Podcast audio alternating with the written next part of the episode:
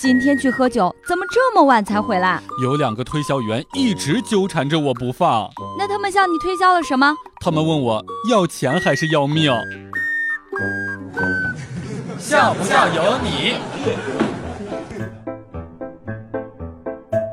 毕业聚会，一个哥们儿喝得不省人事，弄到医院折腾半夜，才开始逐渐恢复意识。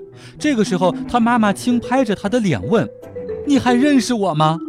谁知道这家伙艰难地睁开了眼睛，一脸坏笑地说：“哟，小妞还挺俊的嘛。”于是我有幸听到了有生以来最清脆响亮、一气呵成、绝不拖泥带水的一记耳光。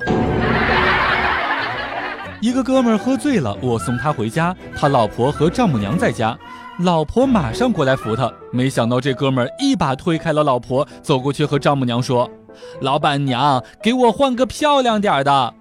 我已经三天没有见过这个哥们儿了，想起他丈母娘和他媳妇儿当时的眼神，我只想说，哥们儿，明年清明节我会去看你的。像不像有你？一个哥们儿喝高了，骑着电动车回家，然后一头扎在了路边的卡车上。没错，他追尾了。哥们儿爬了起来，追到了卡车驾驶座，一把把司机拉了下来。你怎么开车的？司机一脸惊恐。大大哥，我我我在这儿已经停了有一个多小时了呀。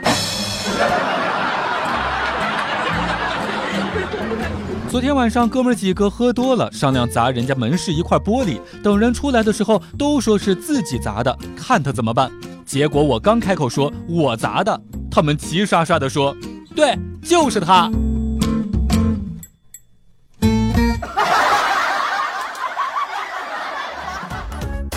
每天两分钟，笑不笑由你。